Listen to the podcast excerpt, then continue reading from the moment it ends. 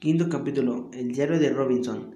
Ahora que me toca indicar la melancólica narración de una vida solitaria, tal como acaso nunca fuera imaginado en el mundo, quiero hacerlo desde un comienzo y proseguir ordenadamente según mis cálculos. Había arribado en la forma narrada a tan torrida isla un 30 de septiembre, cuando el sol en su equinoccio otoñal estaba casi sobre mi cabeza, de donde calculé que me hallaba a una latitud de 9 grados 22 minutos norte. Después de vivir ahí 10 o 12 días, se me ocurrió que por falta de calendario, así como de papel y tinta, perdería la cuenta de tiempo y no sería capaz de distinguir los días de fiesta de, de los de trabajo.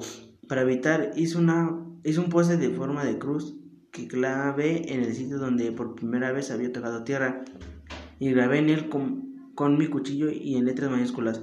Llegué a esta playa el 30 de septiembre de 1659. Sobre los lados del poste, del poste practicaba diariamente un corte y cada siete una marca algo mayor. El primer día del mes hacía una señal más grande y en esa forma llevé mi calendario de semana, meses y años.